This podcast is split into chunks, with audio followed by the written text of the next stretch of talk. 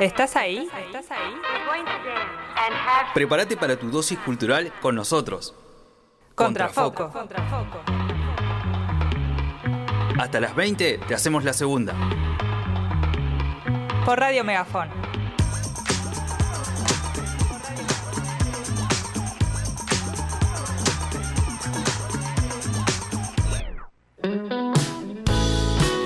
Música suena fuerte en nuestra app. Radio Megafón. La radio de los artistas de acá.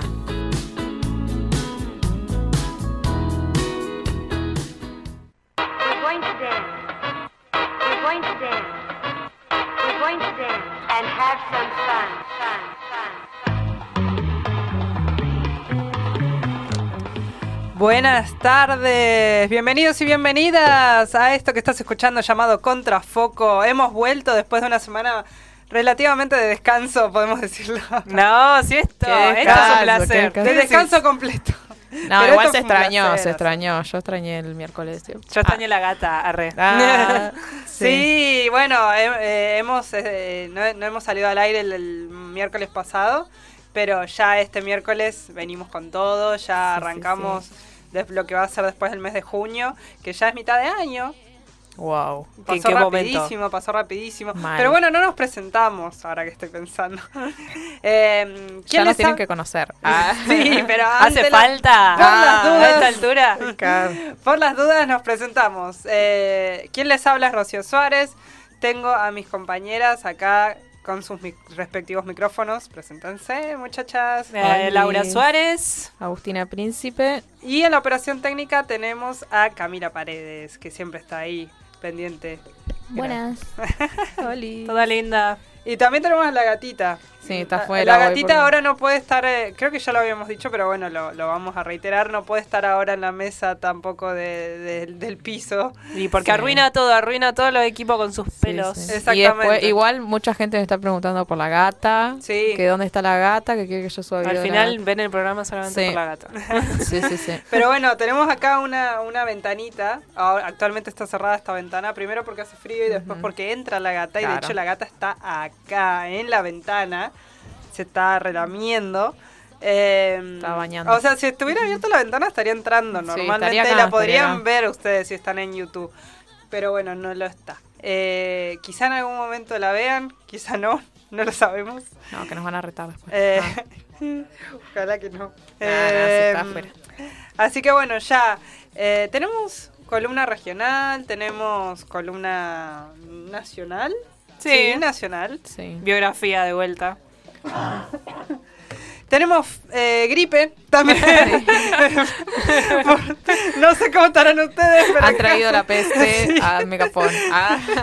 Nada, sí, estamos ma- están todos más o menos igual. Es el karma por no fue- haber venido a trabajar la semana Ah. pasada. Exactamente, sí, sí, sí. Además ya veníamos medio con tos y demás, pero el, eh, esta semana, digamos, eh, vinimos de- del fin de semana, por lo menos mi compañera Laura y yo, eh, Apestadas. con una, sí, con una gripe. Unos o- mocos. o un principio de gripe muy fuerte, sí, muy fuerte. Moco, gripe, bueno, no vamos a especificar mucho más, pero un- una cosa, una cosa muy, muy, Muy fea. invernal. muy Ah. fea. Muy de cambio de temperatura, sí, sí, sí, sí, sí. Eh, pero bueno, esperamos que no, esperemos que nos podamos recuperar pronto. Disculpen si, si se escucha, bueno, la tos. eh, Tengan eh, paciencia. Claro, tengan paciencia. Eh, pero bueno, eso no nos va a impedir seguir con el programa. Eh, así que bueno, nada. Damos comienzo al programa del día de hoy con nuestra primera columna.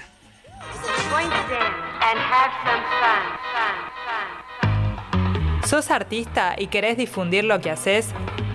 Escribinos a arroba contrafoco.radio.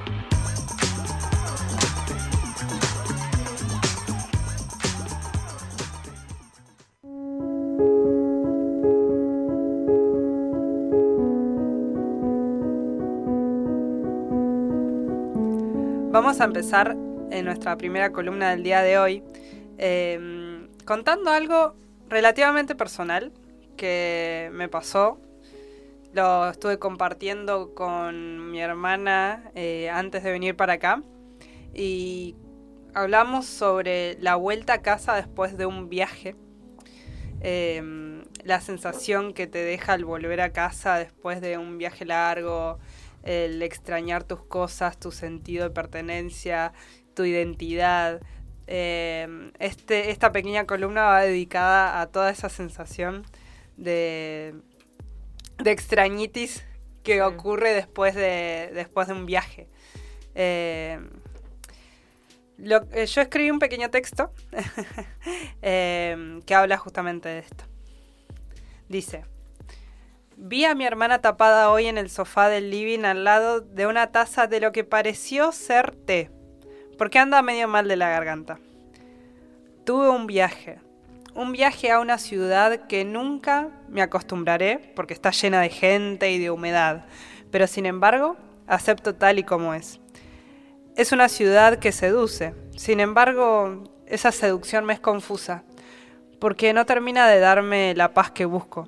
Y creo que en esta altura de la vida, todos, todos y todas ya buscamos un poco de paz.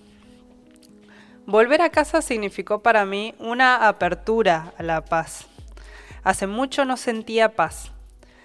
Paz por volver a ver a las plantas, ver la cama, ver símbolos detrás de las cosas. Ver todo esto y alrededor, ver cómo la ansiedad se iba, ver el paisaje de siempre, ese paisaje que, significa rutina, pero que ese día cambió. Significó paz. Fue como como si ese paisaje me hablara y me dijera, bienvenida a casa. Fuera ansiedades, fuera ojos ajenos que miran pero no observan, fuera caos de la gran ciudad. Es complicado hallar un lugar en el mundo. Si se encuentra, lo más seguro es que vaya cambiando a lo largo de la vida, pero lo que importa ahora es el presente. Y por suerte, ese lugar en el mundo, al fin, era el hogar. Qué privilegio decirlo. Bueno, este es un pequeño texto introductorio. Muchas gracias Camila por, Efectos de sonido. por los efectos, sí. Eh, es un texto introductorio para más o menos eh, darles una idea de lo que yo por lo menos sentí luego de volver de viaje. Eh, extrañaba mucho eh, mm, mi casa. Pero no mi casa por mis cosas en sí, sino por el sentido de pertenencia y de, y de identidad que carga muchas veces el hogar. Y, y ver todo más o menos como lo dejaste, ver que cada cosita que dejaste tiene una razón de ser y que uno lo sabe y es el único que lo sabe en realidad y volver y, volver y que todo eso tenga un significado, como dice el texto, ¿no? Que ver significado dentro de las cosas. Eso es algo que es muy personal y que sucede creo solo en viajes o en momentos donde uno deja algo y se, y se va y después de mucho tiempo la encuentra igual y se identifica con cómo lo dejó, ¿no? Eh, así que bueno, de esta manera queremos lanzar una trivia que, que es justamente una pregunta para pensar. Eh, quiero que ustedes del otro lado nos puedan nos pueden contestar por Instagram o por YouTube, que también por YouTube vemos los mensajes. Ahora, bueno, ahora que estoy con la compu voy a entrar de hecho a YouTube, así que nos pueden mandar saludos también y demás. Eh, pero sí, también al Instagram contrafoco.radio nos pueden contestar la trivia, que es eh, ¿qué te hace sentir como en casa? ¿Qué cosas o qué personas también te hacen sentir como en casa? Como, como que, ten- como que podés ser vos mismo sin problemas o vos misma sin problemas.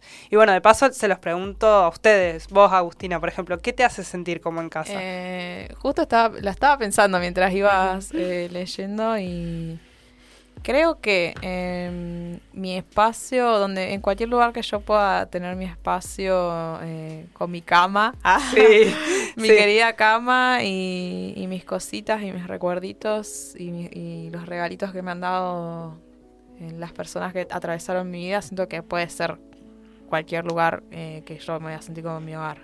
claro. Porque, por ahí a veces también me pasa eso de que o me voy de viaje mucho tiempo y por ahí dormís en una cama mucho más cómoda, mucho Mm, más grande sí. y vos decís extrañar tu cama de una plaza con la almohada hace seis años. Y vos decís, Sí. pero ¿por qué? Y yo siento que es todo el entorno y también donde yo pueda eh, tener gente que considere amigos, ¿no? Como Claro. si nos vamos a poner muy introspectivos, como Ah, sí. no, no tanto material, sino donde yo pueda decir que tengo amigos, creo que va a ser un... mi- mi- eso es lo que me hace sentir así como un poco en casa. Porque por Claro. ahí eh, me ha pasado que tengo eh, muchos amigos en otras provincias y voy, y tengo muchos amigos que viven en Buenos Aires, por entonces a veces voy y me junto con ellos y es como que, ah, bueno, no me siento tan lejana Claro, de, exactamente. de- del hogar. Y también me pasa cuando vuelvo acá que tengo a mis amigos acá, que es como, Claro. esto es lo que siento que realmente se extraña. O bueno, la familia también, poder juntarse con la familia también me parece eh, que, Que que convierte, hogar. sí, en mi caso personal eh, es sinónimo de hogar también, sí. Re lindo. ¿Vos, Sí. Lau? ¿Qué consideras? ¿Qué te hace sentir como en casa?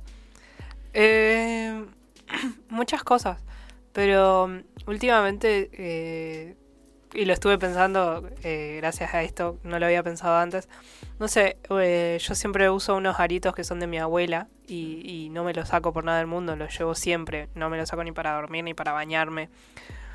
Eh, uso muchas cosas de mi abuela, el reloj también y mucha ropa de ella también, pero principalmente los aritos. Y cada vez que me los tengo que sacar por algún evento especial, tipo algún casamiento o algún 15 que no combinan con, no sé, con lo que tengo puesto, es un proceso re difícil para mí porque me los tengo que sacar, los tengo que ver de en tercera persona, tipo, bueno, ahí están, no los estoy usando.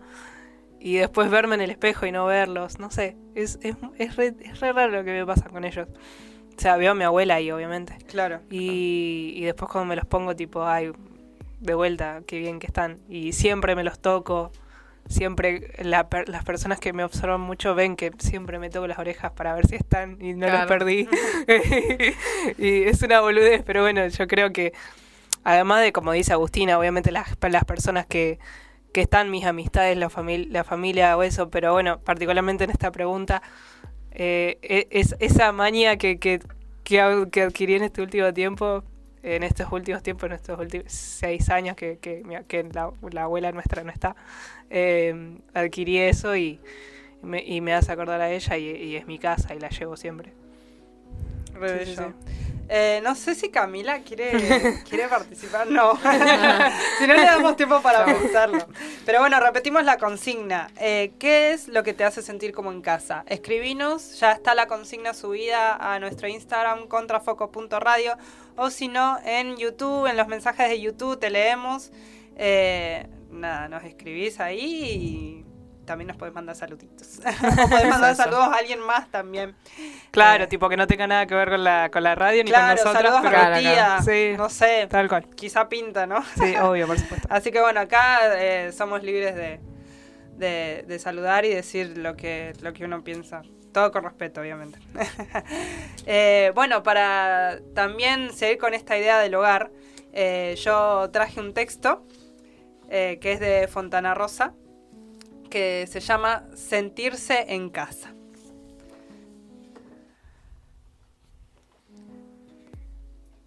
Me gusta ir al café porque ahí nunca se habla de cosas importantes, siempre de pavadas. O digamos, si uno tiene algo importante que hablar con un amigo, un problema de guita, un asunto de mujeres, se va con ese amigo a otra mesa y ahí lo arregla. Goza de no perturbar la liviandad del grupo.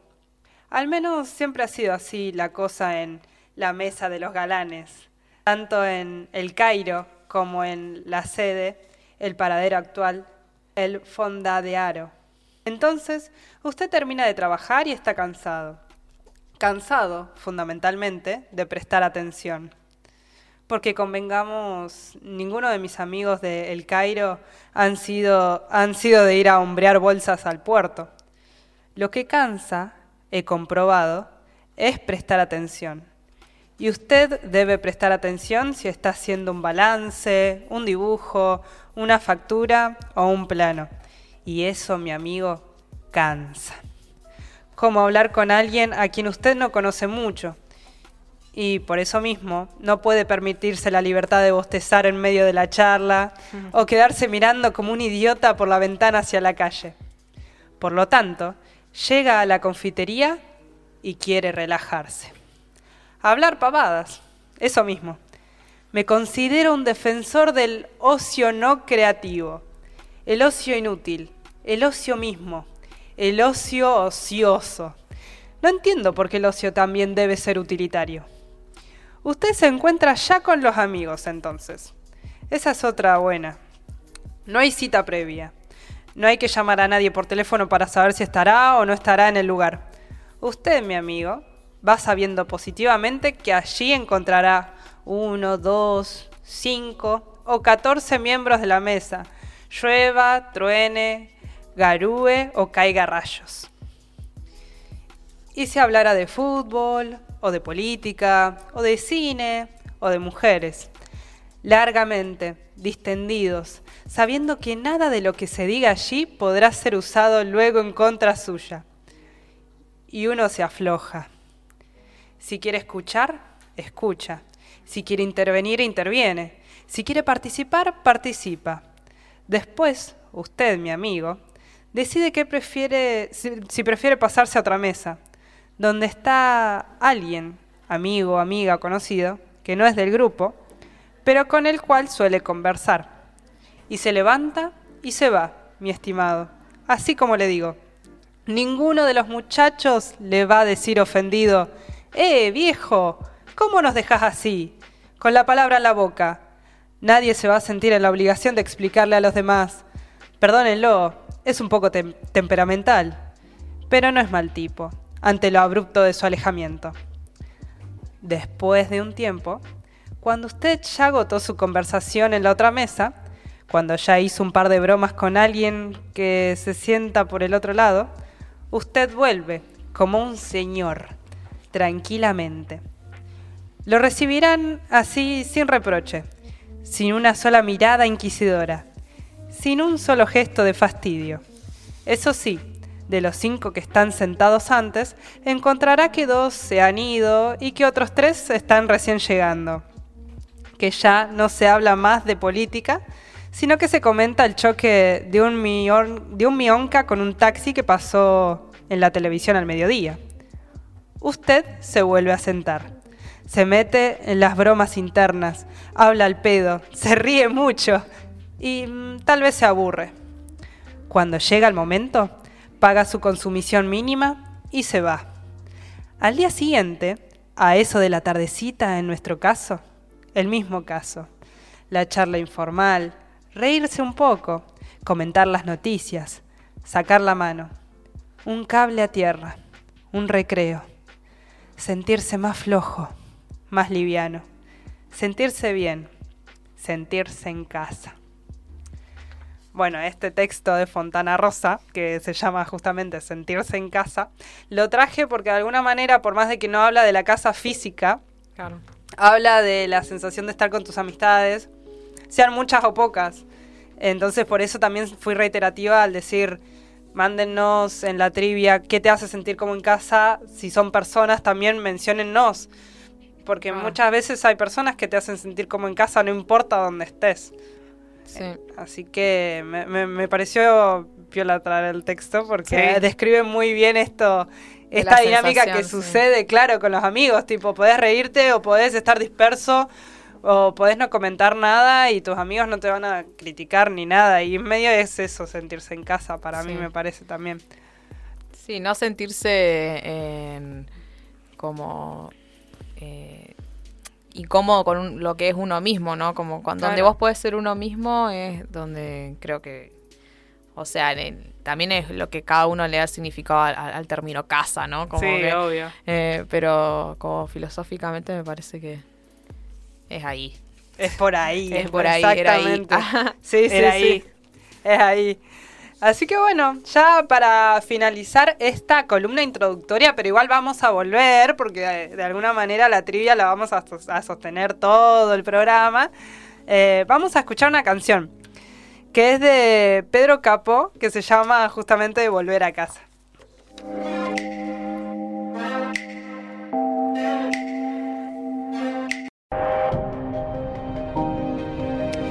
Nos ponemos en modo misterio. en realidad esta, esta, esta, esta cortina musical ya la estamos utilizando seguido porque significa que se viene una columna regional en realidad. Claro, es la Eh, intro se la viene con historia, claro. o sea, Claro. ya los estamos introduciendo a un mood o un estado de ánimo eh, más, más, más, más buceando el pasado. Claro. Sí, regional también.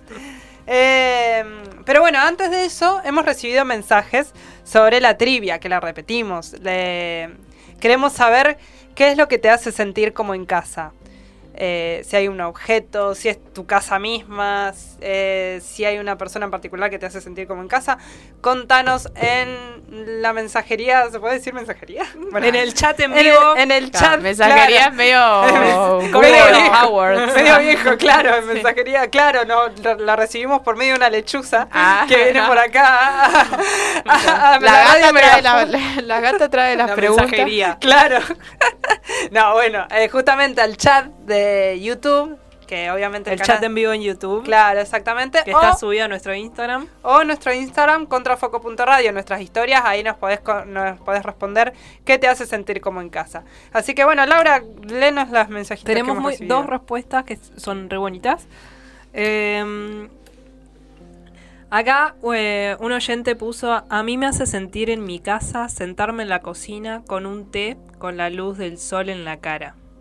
Ay, qué sí, lindo. qué Más que nada en invierno eso. Sí, igual. en verano medio que te querés matar. verano como no, sol, por Te- favor. te helado a la sombra. solar. Ah. Pero sí, sí, sí. Qué Sí, bello. más Mira. si tenés una casa luminosa, sí, es hermoso. Sí. Y una oyenta puso, lo que me hace sentir en casa son las personas que quiero a mi lado, en cualquier lugar del mundo, siempre que sea con ellos es estar en casa. Ah, esa es una de las mías. sí, Ah, sí, exactamente. sí, sí. Me hizo a, a tu respuesta de eso. sí, sí. Qué, qué bello, qué- sí, qué bellos los dos mensajes. Qué importantes los vínculos en la vida.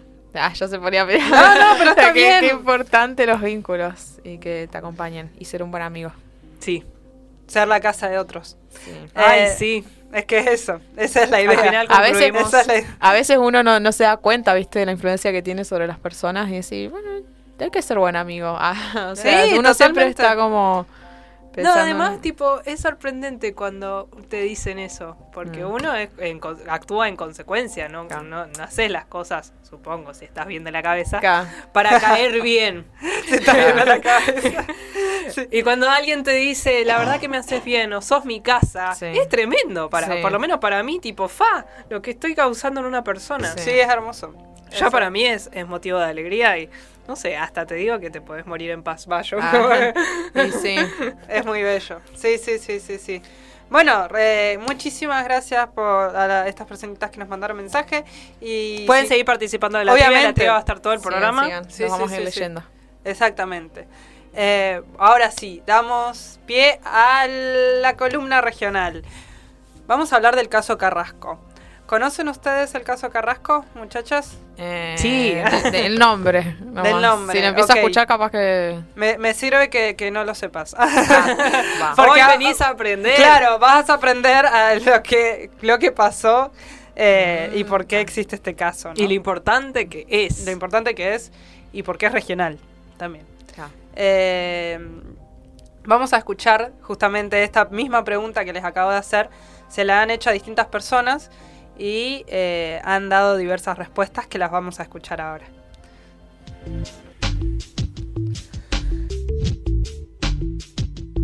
Sí, el caso del asesinato eh, en la colimba del chico Carrasco, que estaba en la colimba y lo mataron.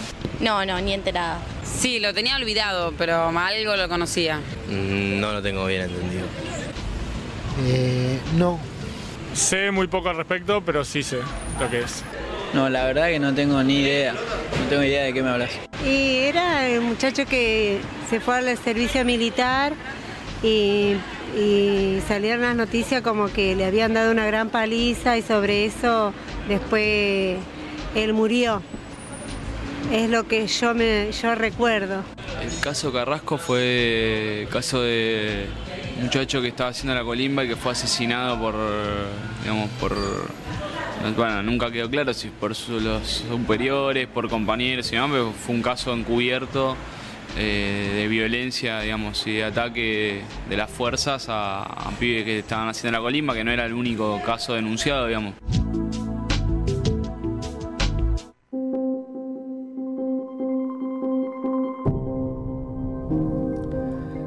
Bueno, más o menos con este audio introductorio eh, podemos decir, gracias a los testimonios de las personas, que fue un chico que lo asesinaron, que lo asesinaron en los 90 gra- eh, debido al servicio, al servicio militar que en ese momento era obligatorio. Eh, y resumiendo, gracias a este caso, tristemente gracias a este caso, eh, se erradicó el servicio militar obligatorio. Dejó de ser obligatorio en, en la época de los 90. Menem específicamente lo erradica. Así que bueno, vamos a leer un texto, una nota explicando específicamente qué fue lo que sucedió y por qué se dio este desenlace. Cutralcó es una ciudad sin ríos cercanos que se ubica en la árida estepa patagónica y en el centro geográfico de la provincia de Neuquén. ¿No? Por si no sabían dónde queda Cutralcó. Bueno, allí queda. Eh, solo el petróleo pudo lograr una gran urbe en el, desolado pa- paisaje plagado de bombas extractoras de oro negro, también conocido como petróleo. Allí nació el 5 de enero de 1976 Omar, hijo de Sebastián y Francisco Carrasco. No, Sebastina, hijo de Sebastina y Francisco Carrasco. Fue el, pri- el primogénito de esta humilde familia. 100 kilómetros al oeste, casi en línea recta, está la ciudad de Zapala, centro comercial que abastece a la parte oeste del Neuquén y terminal del ferrocarril, que en su momento distribuía hasta Buenos Aires la curtiembre y productos de la industria cementera que se obtenían en ese punto neuquino. Allí, en 1935, bajo la presidencia del general Agustín Justo, se establece la guarnición Ejércita Zapala. Dato importante, en el 1935. En un terreno de 750 hectáreas se aloja el grupo de artillería 161 y el batallón de logística Neuquén, en Zapala. El llamado caso Carrasco es una sucesión de hechos que relatan acerca de una institución que gracias a la vida del conscripto cutralquense ya no existe más. El servicio militar obligatorio en Argentina. Lo sucedido al joven patagónico dejó en evidencia la humillación y vejación a la que miles de jóvenes argentinos se veían expuestos obligadamente por parte del Estado Nacional. Estamos hablando de algo que sucedió hace, se radicó hace poco. Sí. ¿ok? Así que todo esto que estamos vamos a relatar sucedió hace relativamente poco. 30 también. años más o menos. Sí, sí, sí, sí. Además permitió develar otros casos similares acallados hasta entonces por el temor a enfrentar al ejército argentino. La sucesión de hechos que dejó suspendido el servicio militar obligatorio comenzaron una noche en el que el joven de 19 años llegó a cumplir su obligación civil de prestar servicio al Ejército Nacional Argentino. Tenía 19 años cuando se suma al, Sí, ejército.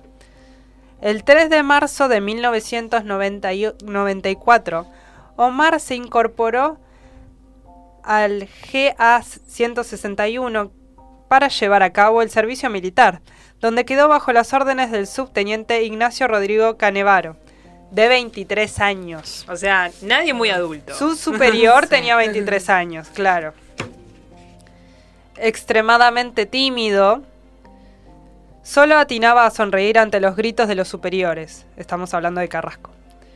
Esa nerviosa sonrisa, dicen, fue la causa por la que sus instructores le prometieron que lo iban a hacer parir.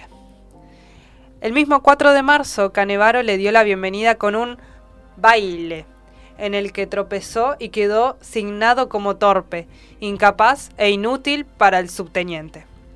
Allí Omar, entre baile y baile, hizo algo de amistad con otro de los conscriptos, Juan Sebastián Castro, oriundo de Rincón de los Sauces. Compartían la lectura de la Biblia y profesaban la misma religión. El sábado 5 debía estar de imaginaria, es decir, de guardia nocturna, pero no se levantó porque dijo que le dolía el cuerpo. Por eso, el domingo lo pusieron de cuartelero, a cargo de la limpieza y control de la cuadra. Sus compañeros lo vieron por última vez durante la siesta, cuando fue al baño, a Carrasco. A su cargo estaban el, el oficial de semana, subteniente Ignacio Canevaro, y el sargento Carlos Sánchez, que estaba durmiendo. Con ellos colaboraban los soldados Víctor Salazar y Cristian Suárez. Los compañeros de Carrasco fueron sacados de la cuadra para someterlos a un duro baile por la desaparición de Omar, que luego fue dado por desertor. Vamos a aclarar lo que es baile, porque no es baile de... Claro, no, es que bailaban una salsa, Claro. chicos. ¿eh? baile, eh, en, en la jerga del ejército, significa someter a los conscriptos a duras rutinas de ejercicio físico, que excedían las capacidades de resistencia de los soldados. Y esto provocaba secuelas y entre ellas graves. Esto significa baile. El 6 de marzo se lo da por desaparecido a Carrasco y a pedido del ejército una camioneta de la policía provincial se acerca a la casa de los padres a consultar acerca del paradero de Omar. Luego de la visita, los padres concurrieron repetidamente a las oficinas de la guarnición preocupados por el estado de, su hijo, pero volvían a su casa con más preocupaciones que certezas. El 12 de marzo el ejército oficializó la desaparición de Carrasco y lo, y lo catalogaron como desertor. El 13 de marzo se fuga el soldado Castro, único amigo de Omar. Huyó porque se consideraba un discapacitado para ser soldado, por ser lerdo, torpe, tag- tagar- tagarna, como su amigo. Presentía que sería objeto de vejación que no estaba dispuesto a sufrir. Prefirió como destino el rancho de su abuelo, que era alcohólico, en Rincón de los Sauces. Lo curioso es que la fuga de Castro se tornó un hecho intrascendente. No se comunicaron con la policía ni aun cuando cumplió los cinco días de ausencia, por lo que debido a ser declarado, por lo que debió ser declarado desertor. Se acordaron de él diez días después de haberse cumplido el, el plazo reglamentario. El 19 de marzo, el juez federal de Zapala, Rubén Castro, Rubén Caro, asiste a una práctica de tiro invitado por las autoridades del ejército. Es ante este juez que los padres del soldado desaparecido re- realizan la denuncia el 23 de marzo. El magistrado eh, pone la carátula del caso Carrasco denunciado. Perdón. Desesperados, los padres se acercan a publicar el aviso, por si alguien ha encontrado a su hijo en el diario Río Negro. El medio se interesa en la noticia y publica el 26 de marzo el primer, artículo sobre el caso. A partir de la publicación de, de dicho caso, el diario empezó a dedicarle una página y una página entera. Se organizaron marchas en la ciudad natal pidiendo el esclarecimiento del hecho y por Carrasco. La policía de la provincia de Neuquén comenzó a rastrillar con perros todas las adyacencias del cuartel, pero no encontraron nada. El 6 de abril, paradójicamente un mes después, el cuerpo fue hallado en el predio del cuartel, muy cerca del tanque de agua. Su torso estaba desnudo, un cinto apretaba su pantalón, pero no había dejado hue- huella en su cuerpo. Un borseguí estaba en sus pies y el otro tirado a unos 20 metros. De esta manera, eh, obviamente se da con el paradero de Carrasco y, se, y, Y ahí termina la nota, pero en realidad, bueno, obviamente el caso sigue, se, se, se, vira- se viraliza, iba a decir un término muy centennial, pero sí. digamos muy actual. Pero en realidad el caso se da a conocer a nivel nacional, porque a- hasta este punto solo se conocía a nivel provincial.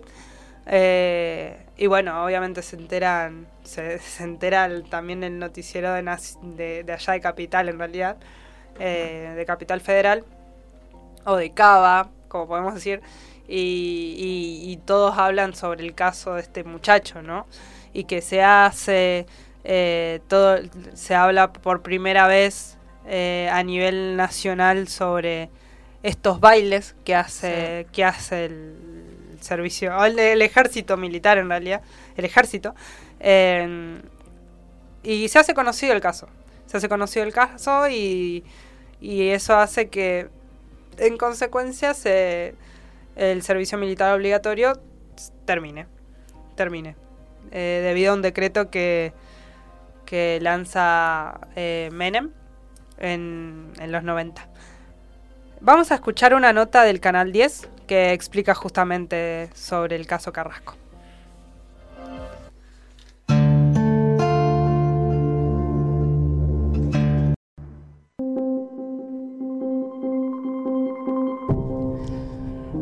Por más de que hemos dicho eh, traemos una columna regional, eh, también es una columna nacional, porque gracias a este caso, a nivel nacional se erradicó el servicio militar obligatorio, después de 90 años, en realidad. Así que fue un hecho importantísimo para, para la historia, en realidad, y para muchísimos jóvenes de ese momento.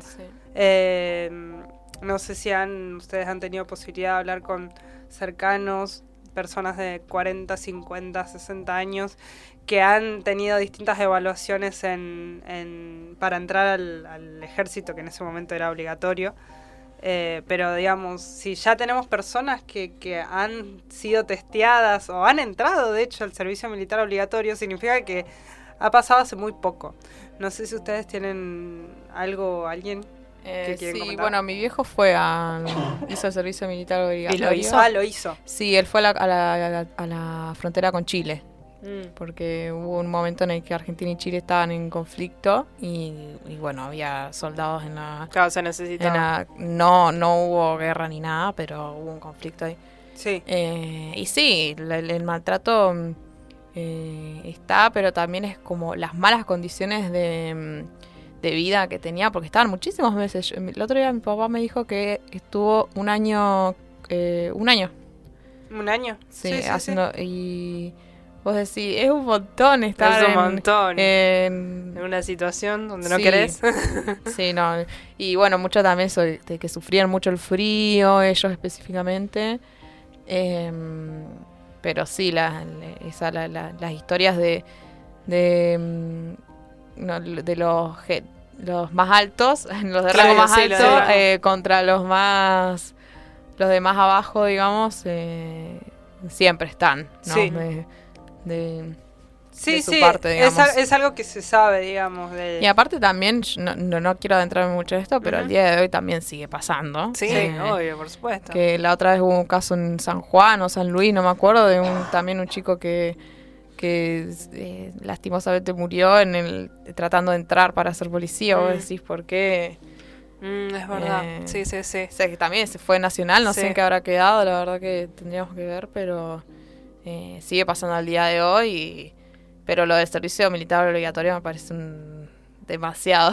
Sí, Demasiado. porque es una situación en la que eh, justamente el Estado te obliga. Claro. Porque ponele el caso de esa- que no deja de ser aberrante, pero Mm. es un pibe que elige a- de manera eh, activa i- inscribirse en la policía y Claro.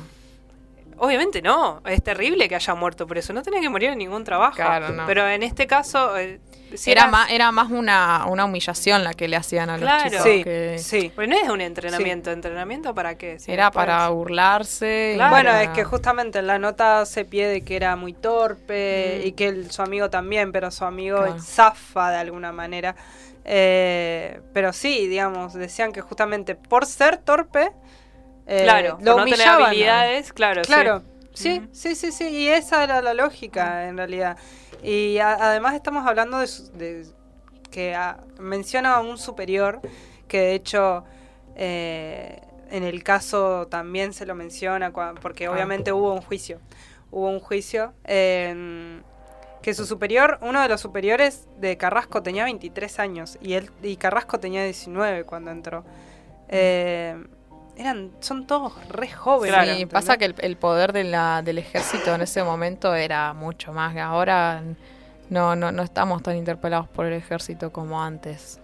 No, no, sí, sí, sí, sí. Era cierto. como, era más mayor el miedo todavía a, a- a decir algo. Encima, imagínate cuántos habrán querido decir las cosas y no llegaron a, a ser escuchados. ¿no? No, es que si decías algo igual, porque yo no dudo Sí. que igual supongo que, que quizá decían algo, porque la verdad eran métodos que ya llegaban a niveles de tortura, porque decían que tenían heridas leves, heridas graves ya. Claro. Eh, más, se burlaban mucho más de vos, y el método de burla era justamente el baile.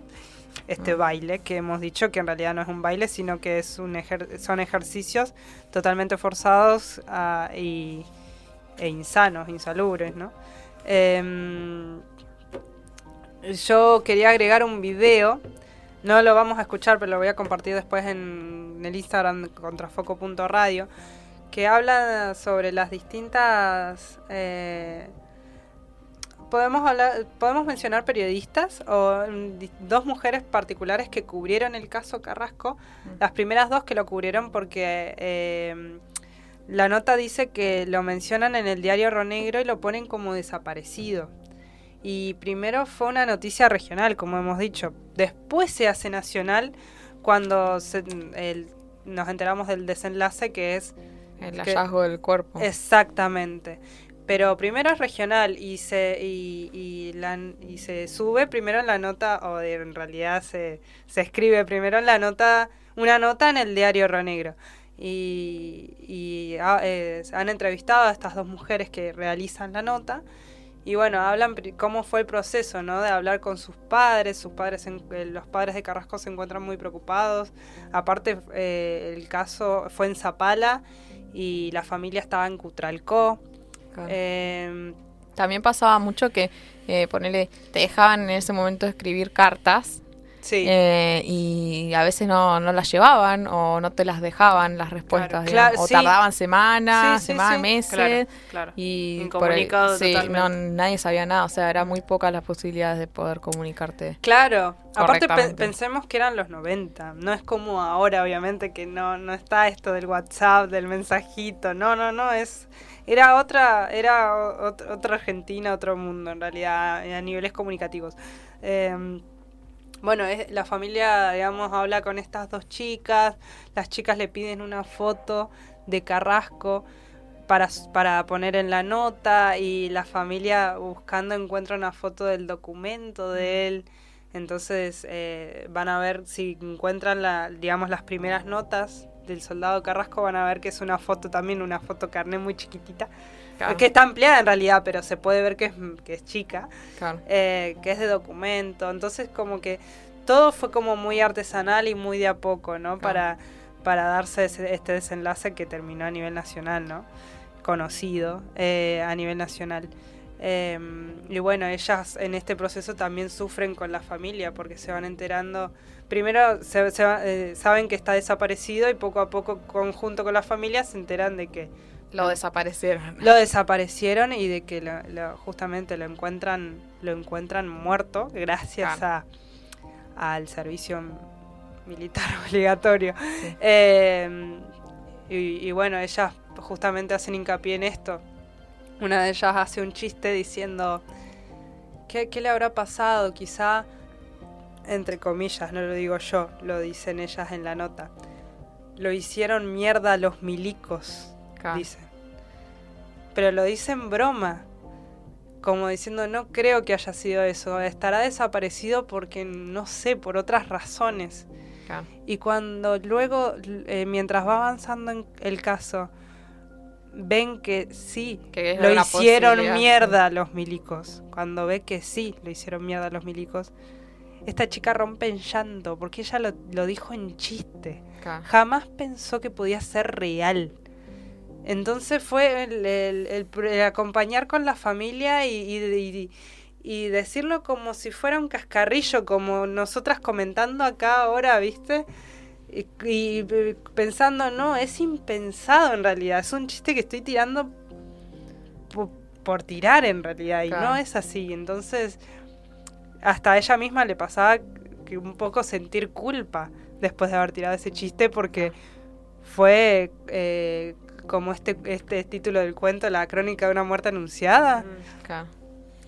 Qué imprudente. igual. Algo así, exactamente. Sí, sí. Sintió, sintió esta cosa de qué imprudente que fui. Sí, la verdad que sí. Sí, Y, Tipo, y no ahí cuando no con culpa y todo, eso, pero digamos, no es, no es culpa de ella igual. Ya, claro, ya, ya El lo poder sé, de las bueno. palabras. No, ahora, o sea, aprendió que no La tiene que decir nada. sí. Eran jóvenes, también es Claro. eso, Sí, sí, digamos. bueno. El- la nota fue, la nota fue, creo que fue en el 2006, pero eh, cuando ellas trabajaron con la familia, con el caso Carrasco, piensan que fue en los 90. Eran muy jóvenes también, eran como, como que me pongan a mí a escribir. Que Claro. está bien, sí, obvio, pue- podría, pero digamos, eh, sos muy joven y, en, y a estas edades se te pueden Claro. escapar estas cosas. Perdón.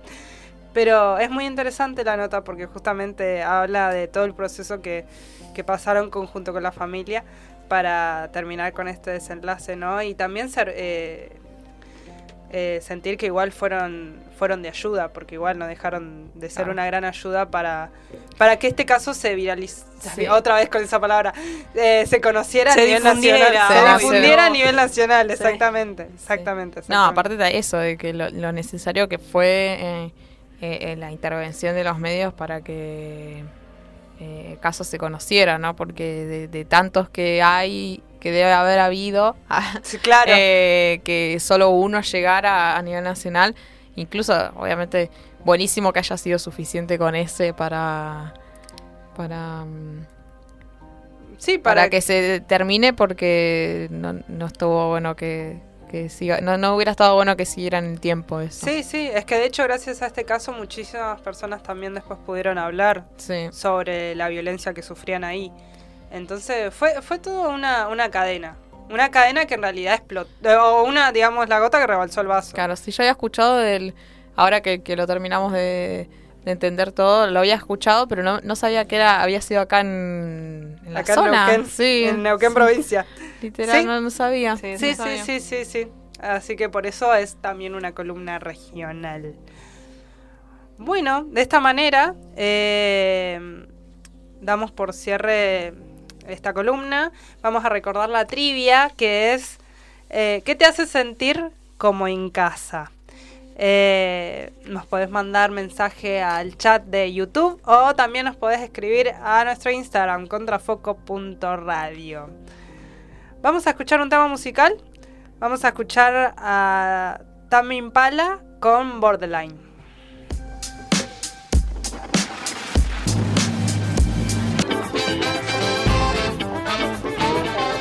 Volvimos al aire, estás en, escuchando Contrafoco en Radio Megafon.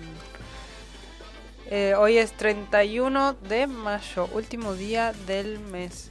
Se me hizo medio largo el mes a mí, como que fue largo, pero... 70 de mayo. 70 de mayo, es verdad, 70 de mayo, Literal, loco. 70 de mayo. Hoy, hoy es 70 de mayo y mi heladera lo sabe. Sí, comiendo No, arroz y Sí, sí, aire. sí. No, sí, Sí, no- tremendo. No, se me, como que sí, no, sí, se me hizo largo, no me voy a hacer la canchera, se me hizo largo. La No, verdad que- sí.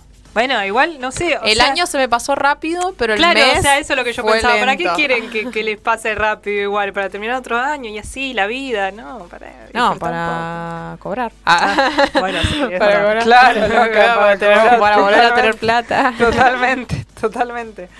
Y la temperatura actual es de 15 grados, aunque... ¿Se nota esos 15 grados o no Más se o notan menos. esos 15 grados? Más o menos. No sé, la sensación térmica debe estar en 10. Ah. Estas temperaturas como 15 grados, viste, 16 o hasta 20 grados dependen muchísimo de la humedad para que sea o un clima agradable o, un- Claro. o el clima más horrible. La resistencia de uno también al, al frío. También. Hoy, sí. por- hoy, hoy salí reabrigada y eran la, salí como a las 7 de la mañana de mi casa y eran las 11 y ya tenía ganas de, tenía una calza y una remera abajo. Nada, me saqué la calza, me saqué la remera, dejé la ropa. Yo igual, re manija, salía con, en capas. En capas, claro, como en las capas. cebollas.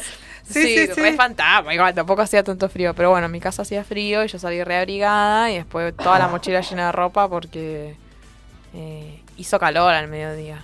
O Sí. sea, estaba pegada fuerte. Estaba raro, sí, sí, sí, sí, sí. Eh, yo, eh, hablando de esto del frío, calor y demás, yo había visto un reel de Instagram. Eh, Fuente, yo- TikTok. Ah, Fuente Miami me lo confirmó. Eh, eh, que habla justamente. En realidad yo creo que esto debe ser cierto, pero bueno, no, no soy médica, así que tampoco tómenlo como que Claro. es cierto, pero con pinzas. Eh, que hay distintas personas que son resistentes al calor o al frío. Hay gente que es más resistente al frío y otra gente que es más resistente al Sí. calor. Entonces es como muy difícil eh, terminar de juzgar eh, Claro, si, uno clima que, es frío que- y- que no, no, si, eh, si sos team calor o team frío, viste esta, Sí. esta, esta grieta que La hay grieta. entre el calor Encima y el frío. Una grieta de que no tiene sentido porque igual va a ser invierno, igual va a ser verano. Sí, sea. mentira. Con el calentamiento global va a ser más calor y más calor. Nada más. Bueno, pero. Bueno, igual este año el invierno un poquito se adelantó. O sea, ¿El como que todas se las todas las estaciones no, eh, y para si en mí la no, cordillera está nevando. Y, Y bueno, estamos en- pero- todavía no es invierno, estamos en otoño. Pero, boluda, en mayo, en, en mayo ya nevaba antes. Claro, en otoño ya hacía No, frío pero antes. pero si el invierno empieza el 21 de junio. Bueno, pero Ah, ¿qué te crees? que No, no, no, no. ¿Qué hace calor El y después hace 21 frío? tiene que hacer cero grados. El primer día del invierno tiene que nevar. El antes 21 no. tiene que nevar. No, si no, no, no, no. No, pero. mm, eh, bueno, no sé, está medio loco el clima. El Eso verano sí. fue un. Para un- mí, este, este año está muy cálido. Sí, muy cálido. Yo, yo pienso que sí. bueno. Yo pienso que sí. Pero bueno, nada. Así eh, de enfermo, ¿no? Tal cual. Pero bueno, nada, eh, para finalizar este tema que acaba de surgir, eh, Team yo, frío. yo Ah, opino que hay sí. que igual opino. hay que dejar de criticar al otro o, o, bueno, no criticarlo Nah, con tanta vehemencia. nah. A la piña, ya a la me miran. A mí no me vengas miran a decir que el verano Yo es trato mejor. de, de- Ah. de difundir la paz y ustedes La el guerra, mejor la guerra. camino es la guerra de, La ustedes. violencia. Y porque hay distinta gente que, que es más resistente al calor y otra que es más al frío. Entonces, en base a esa resistencia, uno va eligiendo No, de qué team Pero es. es depende de, Bueno. de mucho de dónde naces también eso. Ah, bueno, son varios sí. factores. Sí, Pero sí, nada, no me van a ir así que chivar es mejor. Y entrar al colectivo con toda la gente. Bueno, igual en invierno no me gusta el colectivo cuando están todos enfermos. ¿viste? Como, Ah, todo bueno, ¿ves? Perdón, incómodo. perdón, Ah, Agustina, perdón. Vengo la semana que no viene te cuando esté curada. tocada, perdón. Ah. Pero es como que, bueno, yo creo que los dos tienen sus pros y sus contras. Tal cual. Pero Eh, banco más los contras del invierno que los contras del verano. Claro, ahí va. Es eso. Bueno, em, seguimos. Arre. Eh, ya las tengo ten- acá. ya. tenemos preparado para hoy las efemérides. En realidad yo no las tengo preparadas. ¿Las tiene preparadas? No las tengo. La- Hoy las tiene trabajamos. Ah. Las tiene preparadas eh, mi compañera Laura Suárez. Sí. Lau, ¿qué pasó un día como hoy? Em, pasaron muchas cosas. Em, en realidad no tanto. Efemérides, 1933. El Cabildo de Buenos Aires, que la semana pasada estuvimos ahí, justo el miércoles de la semana pasada, Ah, donde mira. teníamos que estar en la radio. Un día ah, como hoy, hace una semana. Literalmente, hace una semana. 1933. El Cabildo es declarado Monumento His- Histórico Nacional, el Cabildo de Buenos Aires Vamos. mediante una ley promovida por la prensa y asociaciones civiles para evitar la demolición propuesta por el entonces intendente porteño José Guerrico. José Guerrico lo quería demoler. En 1989 se habían demolido tres arcos de la zona norte del Sí. Cabildo para dar lugar a la Avenida de Mayo. O sea, ya gran parte de lo que conocemos del Cabildo no está. O sea, lo- gran parte de lo que había en el Cabildo, Es la re revolución, pequeño, sí. ya no está. Está demolido. no. Mal ahí. Pero bueno, en, o sea, en 1933 tenían la idea de sacarlo entero. O sea, ¿y ¿cómo lo vas a sacar entero? Claro. No, ¿qué te pasa? Muy mal, ¿eh? Re mal. Sí. Así que no, 1933 de este día eh, se declaró Monumento Histórico Nacional. Bien. Así que se celebra. 1987. Hoy se declara el Día Mundial sin Tabaco, instituido por la Asamblea General de la Salud, para concientizar a la población sobre los efectos letales sobre el tabaquismo.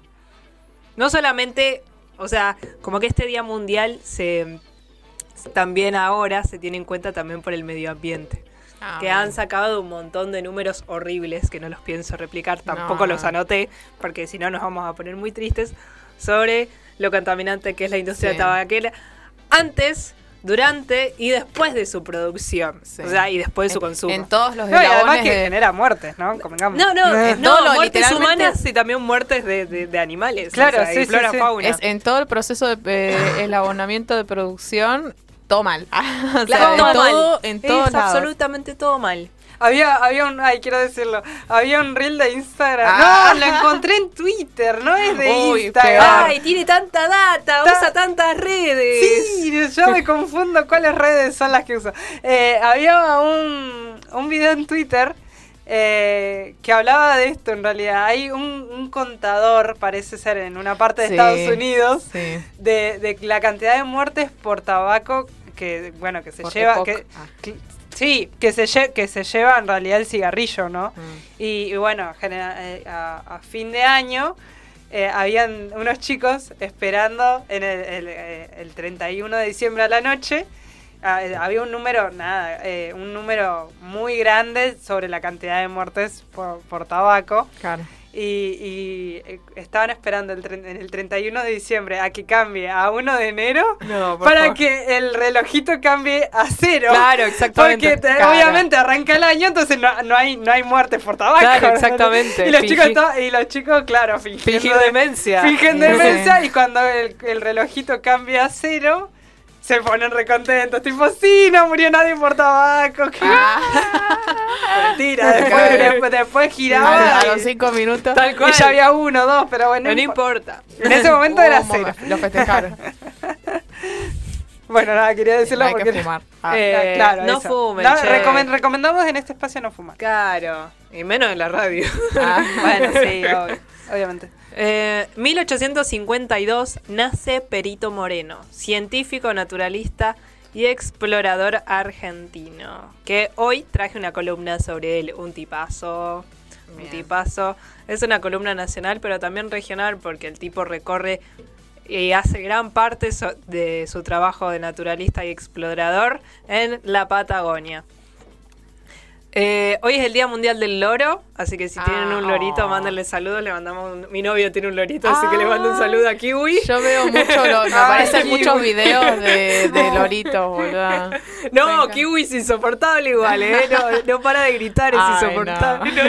Es el, el animal más insoportable del mundo, porque no habla, Claro, grita, grita. entonces no aprende nada. Porque es un loro barranquero, no, esos loros no aprenden a Oh, hablar, solo gritan. No, pero es- es- es- se, le Se llama, ba- se le llama barranquero justamente porque grita. Sí, supongo sea- que sí, la verdad que no sé. Creo que es la raza, sí. Pero es insoportable. Tipo, te tira. Yo lo arrancaría, lo, lo volaría, te juro. no, yo no lo no. nada. Pero le acabas de mandar un saludo. Y bueno, porque es señora. el día de él. De ella, porque es una ella. es una lora. Hoy es el Día Mundial del Matemático. Ah, mira. Así que si tiene un Ah. matemático también le mandamos saludos. Yo no conozco, no tengo la dicha. Si tiene un loro, si, si tiene un loro matemático, también le mandamos un saludo. Feliz día a todos los Feliz día a todos los matemáticos. matemáticos. Hoy es el Día Nacional del Guía del Turismo. Ah, mira. Eso es más probable que conozcan. Sí, que sí. conozcan. Sí, sí, o, muchos, es o muchos estudiantes. Y hoy es el Día Nacional de la Cerveza, así que Oh, también recomiendo tendríamos que cortar la- salir a cortar tomar. la semana tal Ah. Mal, es verdad, ¿cómo nos agarra el día Por de eso la queríamos que cerveza, eh? termine el meme. La verdad que está muy mal diseñado el Día de la Mal, Cerveza. ¿cómo lo va a 31 de poner mayo, la verdad que malísimo. 31 Bueno, fue instaurado, fue instaurado por redes sociales. Ah. porque es el Ah. Día Nacional de la Cerveza. Después está el Día Mundial, no me acuerdo Ah, cuándo pero es. qué redes sociales no sirve para nada. Sí, la Ah, verdad, que, la para verdad que lo estuvieron muy bien. Claro, Y bueno, seis, y estas son todas las efemérides de hoy. Muy Bueno, bien, pasaron Muy bien. muchas cosas. Sí, ¿viste? Especialmente lo de la cerveza me gusta. Sí, Ah, sí, sí, la verdad que sí. Alta datita, perrito malvado. eh. Gracias. Pará, ¿no nos ibas a hablar de Perito Moreno? Sí, ¿querés que lo hable ahora? Efemérides y después Francisco Pascasio Moreno. Es Pascasio. Sí, se llama Alto así. nombre, boludo. Me encanta. Bueno, Se llamaba así. Sí, tenemos tiempo. Contanos qué onda. Contanos qué onda el tipo. Francisco Pascasio Moreno, también conocido como el Perito Moreno, nace en Buenos Aires el 31 de mayo hoy, de 1852. Fallece el 22 de noviembre de 1919. Fue un científico, naturalista, conservacionista. ¿Qué pasó? Eh, quiero, que no, quiero recordar la trivia. Bueno. Hace ya pasó mucho tiempo sin recordar la trivia. Recuerden Perdón, la trivia. Tengo, tengo, tengo un toque con estas cosas. Eh, aparte, em, em, recuerdo a, a también, justamente como yo estudio eh, la carrera de comunicación, recuerdo a profesores que, que son muy incisivos con esto. Si tienen una Con- trivia o si tienen algo, algo, Claro.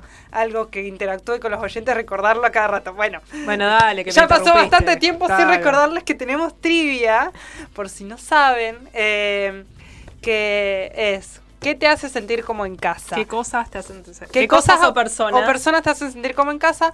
Eh, nos podés mandar al chat de YouTube o en nuestro Instagram contrafoco.radio. Ahora sí, eh, no interrumpo más. Vamos a seguir averiguando quién es. Eh, Pascasio Moreno. Sí, exacto.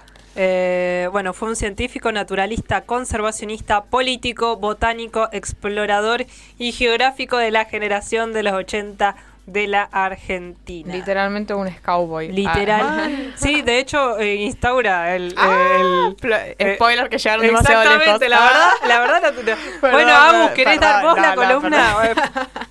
Perdón, perdón. El tipo, la verdad, ¿y ustedes qué hacen además de la radio?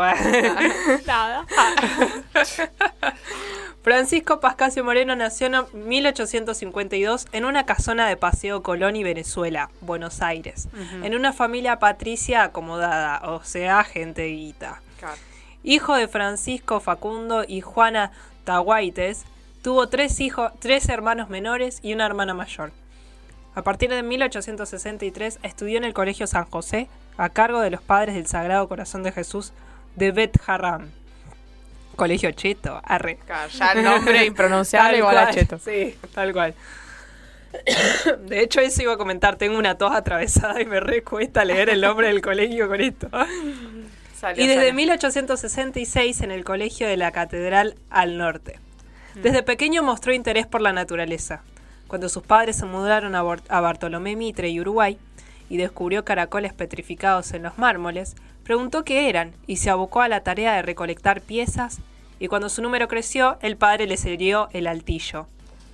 Tipo, ah, este, mi hijo se interesa mucho por las por los fósiles estos, le vamos a dar un altillo entero para él solo, para que... Qué bueno, para que siga su Incentivemos el sueño. talento Está de perfecto hijos. igual. tipo, Totalmente. Allí él, con 12 años, y sus hermanos crearon el Museo Moreno. Tipo, ¿viste con tus primos que, Ay, que les mostrabas? Re. Tipo tus primos que le, o sea, con tus Cuando primos armabas la casa que les de- mostrabas a tus tíos y a tus papás tipo una obra de teatro con sombras o cosas que habías hecho, un castillo, bueno. Sí. Bueno, la familia, los chiquitos morenos mostraban un museo moreno con, con sus piedritas y sus cosas. Dedicado a la historia natural. Al fallecer su madre víctima de la cólera el 27 de diciembre de 1867, la familia se fue a vivir a una quinta en Parque Patricios. Debido a la epidemia de fiebre amarilla que diezmó a Buenos Aires en 1871, se mudaron a la estancia Vitel en Chascomús, donde llenó 40 cajones con restos fósiles, entre ellos un caparazón de gliptodonte. Su padre le regaló entonces una vivienda de 200 metros cuadrados para que guardase sus colecciones. El padre un tipazo, mal, che. mal. Mm. Tipo, tené tus cosas raras, te doy este, este, este espacio para que vos guardes tus cosas raras. En 1874, Francisco Moreno emprendió su primer viaje a la Patagonia, impulsado por un espíritu de aventura, el interés por aprender sobre la geología, la historia natural, la flora y la fauna de la región. A su paso por la localidad de Carmen de Patagones, ya había recolectado numerosos cráneos, puntas de flecha, punta de lanza y sílices tallados. Sí, encima para, esta, eh, para estos lados está llenísimo de fósiles. Cla- es encima, hermoso. en esa época, 1874, Sí. que era prácticamente tierra virgen. sí. Entonces, eh, el tipo dijo, chao, es la mía.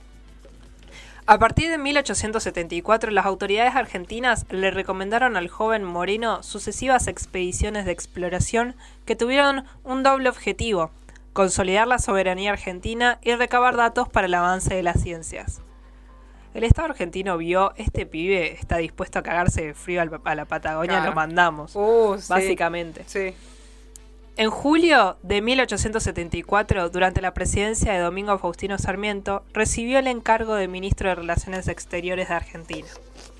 En septiembre de 1875 comenzó una nueva expedición al sur, su segunda expedición, en las playas de Pehuenco, a 100 kilómetros de Bahía Blanca. Estudió yacimientos fósiles relevados con anterioridad por Darwin, o sea, siguió estudios de Darwin, porque Darwin también vino a la Patagonia, más exactamente a Tierra del Fuego.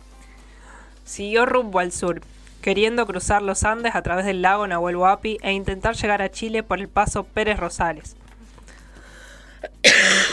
Perdón, haciendo el camino inverso al de Guillermo Cox. Bordeó el río Limay y se encontró con el cacique Sayhueque en la zona de Coyoncurá para solicitarle ayuda y permiso para encontrar el paso que lo conduzca a Chile. Perito Moreno se encuentra con un montón de pueblos originarios en, el- en- en su camino. Algunos lo tratan bien y otros no tanto, porque bueno, nada, hombre blanco occidental. Claro. Tipo. ¿qué haces acá? Robando nuestras cosas. Sí, básicamente. Sí. Eh, por suerte, eh, muchos lo dejan ir o en, otras, o en otras veces lo capturan y él se escapa. Eh, Ah, bueno. sí. Eh, sin embargo, Sahuique y su consejo tribal, molestos por acciones del gobierno, le negaron el paso a Chile, por lo que Moreno recorrió la zona de Pehuen y el 22 de enero de 1876, a los 23 años de edad, fue el segundo hombre blanco que llegó al Nahuel Huapi, desde el Océano Atlántico. Allí hizo la bandera argentina y posteriormente emprendió regreso a Buenos Aires. La cuestión de límites con Chile preocupaba a Moreno, especialmente que el tema fuera discutido por personas que no conocían la Patagonia, como para tener elementos de juicio precisos y fundamentos sobre los límites de la cordillera y las divisorias de las aguas. ¿Qué pasa? Eh, Mariano Moreno también es mandado a esas expediciones para generar límites reales con Chile y no solamente inventados, porque Chile obviamente lo que quería era territorio. Y Mariano Moreno lo mandan para que delimite un, un, un límite real. ¿Qué límite Claro. puede ser? Bueno, la las corrientes de agua. Bueno, ah, ¿qué- literal fue a cagarse de frío. Sí, Y pa- para, sí. para delimitar la, la Argentina de Chile. Sí, digamos. sí, sí, el Estado lo utiliza para eso. Y el chocho igual, porque él era fanático de toda la flora y la fauna. O sea, Claro, fue como, a vos me, vos, vos me convenís, yo te convengo, bueno, usémonos. Realmente. usémonos.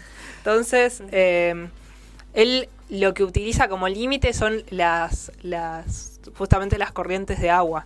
Entonces, para eso, él recorre todo lo que son las corrientes de agua para delimitarlas mejor y posteriormente hablar con el gobierno de argentino para que el gobierno de argentino habla con el de Chile y bueno y ahí se, aga- se agarren disputas y demás pero bueno teniendo teniendo de dónde agarrarse Argentina diciendo bueno los límites son estos por esto por esto por esto Los por esto. exploramos. exactamente Claro.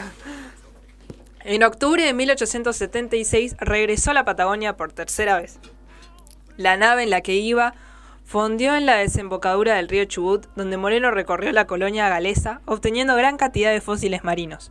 Luego de tres meses, la nave zarpó nuevamente llegando a la boca del río Santa Cruz el 21 de diciembre. Remontó el río y lo recorrió en toda su exte- extensión, llegando, llegando hasta sus nacientes el 15 de febrero de 1877. Tengan en, cue- tengan en cuenta que él iba viajaba, iniciaba sus viajes en octubre y se tomaba todo el, todo el verano para, para hacer sus expediciones. Y Ah, aún bueno, así se cagaba de, de frío. No, pero es que Ah, allá inicia- obvio, no pero importa iniciaba en el frío. octubre no y existe el- finalizaba en abril. Ahí no existen las estaciones. No, Claro. Pero Ahí hace frío, hace frío. pero bueno, o sea, no iba en invierno. Allí, como defensor de la soberanía de Argentina sobre esas tierras, bautizó al lago que da origen al río con el nombre de Lago Argentino. Literalmente es como, esto es argentino, que se, claro se que- va a llamar Lago Argentino. Para que quede claro Lo digo yo. y no chileno. Y llegó a estar muy cerca del imponente glaciar que luego fue designado en su honor, aunque sin llegar a verlo. Él no llega a ver su glaciar. No, no, no, no. Oh. De hecho, lo, lo delimitan con su nombre justamente por eso, para hacerle homenaje. Ah. Pero nunca lo llega a ver. En su contacto con los indígenas tomó apuntes de su idioma, queriendo escribir un diccionario tehuelche. En febrero descubrió y bautizó el lago San Martín, avistando el lago Viedma y el cerro Chaltén. En 1885 contrajo matrimonio con María Ana Ba- Varela, nieta del escritor Florencio Varela. Ajá. Y de esta unión nacieron siete hijos. Ah, bueno. Tres de los, Ah, bueno, no había internet. los comentarios, Ah, che. bueno. Tres de los cuales fallecieron antes de cumplir Uh. los tres años de edad. Sí, por eso, tipo, eh. Claro, con razón. Ya, idiota. No Usted no aprendió del, del carrasco, ¿no? Por favor. Por sus conocimientos de la región andina austral, fue designado en 1896 perito de la Comisión de Límites entre Argentina y Chile. También participaron Clemente Onelli como secretario general y Emilio Frey como topógrafo. El arbitraje le permitió a la Argentina retener 1.800 leguas cuadradas de tierras. Qué capo. Sí, gracias a él. En 1897, en los viajes que realizó a Chile como perito en límites, cruzó la cordillera de los Andes a lomo de mula, como San Martín, jun- junto con su esposa y sus cuatro hijos, acompañados por el doctor Clemente Onelli. En junio de 1897, quedó viudo como consecuencia del fallecimiento de su esposa de fiebre tifoidea, a los 29 años de edad. Todo esto que estoy contando lo hizo antes de los 29 años, no sé si se dieron cuenta. Sí. O sea, Arrancó. viajó cuatro veces a la Patagonia, Yo fue aún- y vino, yo- yo recuperó aún- un montón de tierra. Yo aún no Tengo tengo, tiempo. 29.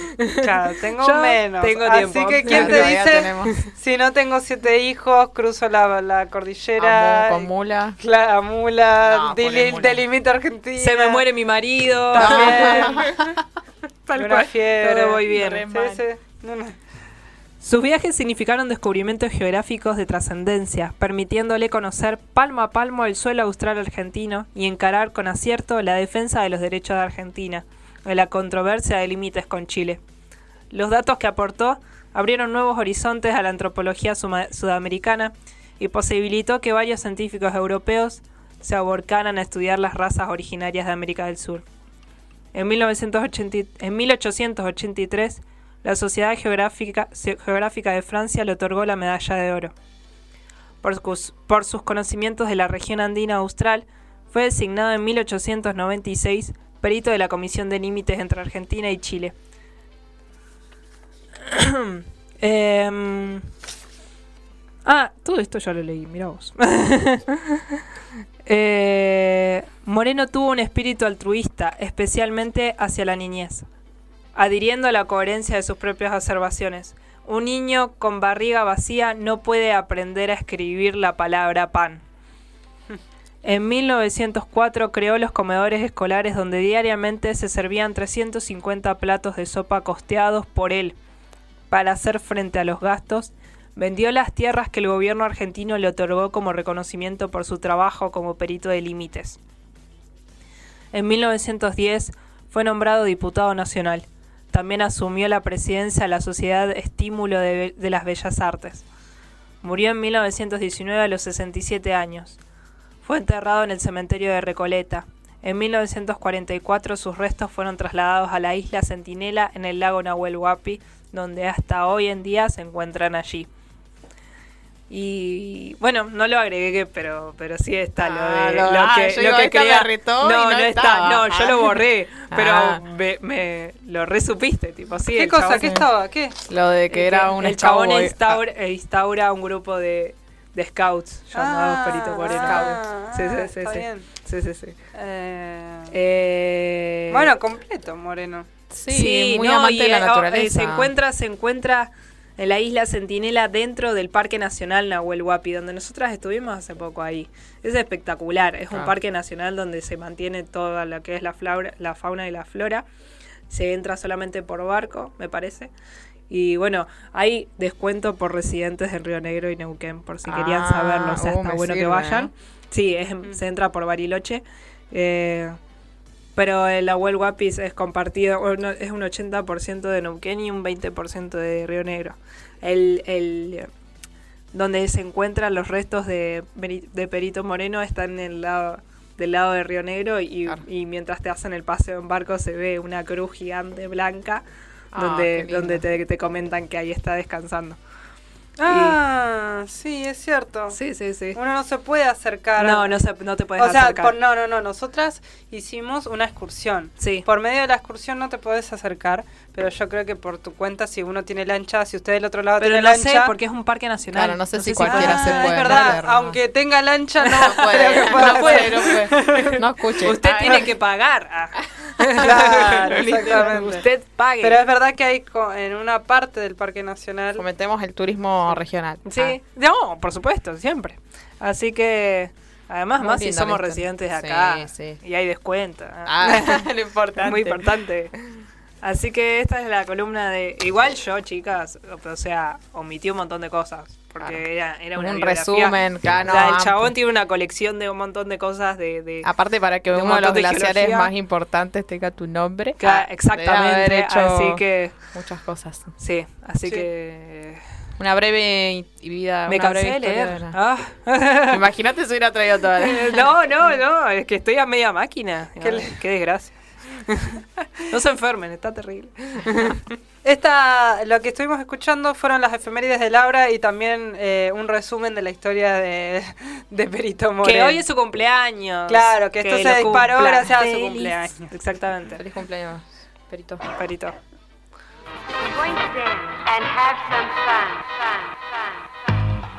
¿Sos artista y querés difundir lo que haces?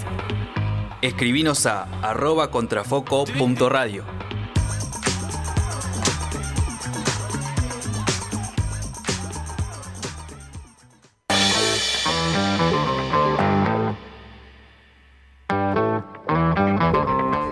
hemos hecho un recorrido arduo por varias temáticas dentro de Contrafoco, pero obviamente nuestro programa aún no termina, así que aún seguimos con información.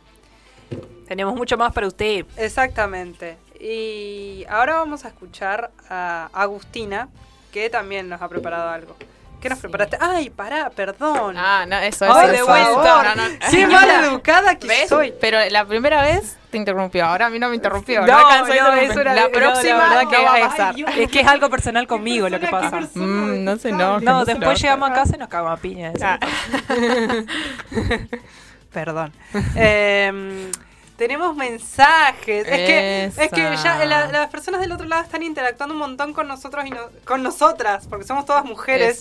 Eh, les agradezco muchísimo, muchas gracias por participar, sigan así. Traeremos más trivias para Porque que me- no- nos ponen muy contentas, me- me- nos llena de ilusión que les que se están copando porque significa que dentro de todo más o menos les está gustando Que esta gente nos escucha. y que nos Ah, no, escuchan, gracias. exactamente. Muchísimas, muchísimas gracias. Así que bueno, vamos a leer eh, los mensajes.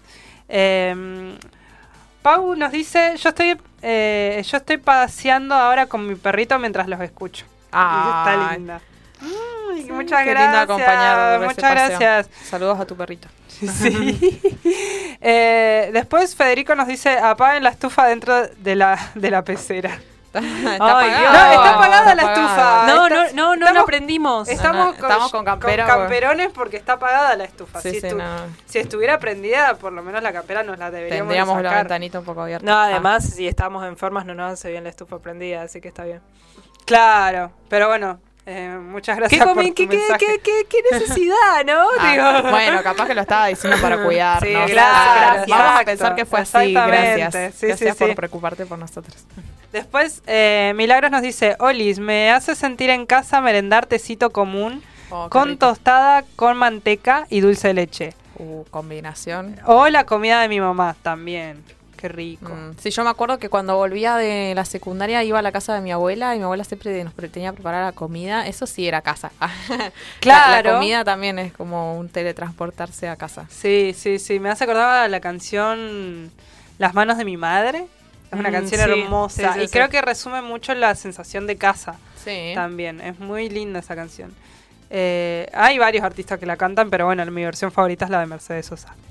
Eh, otro mensaje. ¿Quién más? Nos le- ¿Lo leerías, Lau, por favor? ¿A cuál?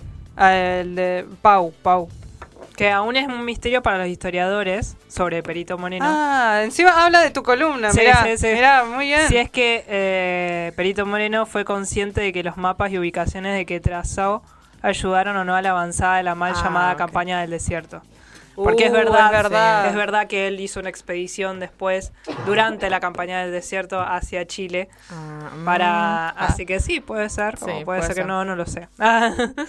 así que bueno. Queremos creer que no lo hizo con ah, esas tremendo dato nos tiró, sí, Sí, porque no- no, lo habíamos La verdad que sí fue contratado por el Estado, así que puede ser. Puede Ah, ser. sí, sí, sí. Puede Puede ser. Sí, sí, sí. Eh, y después, eh, Sandra nos manda saludos desde Buenos Aires. Dice que hace un calor tremendo. Y la Oh. humedad mata.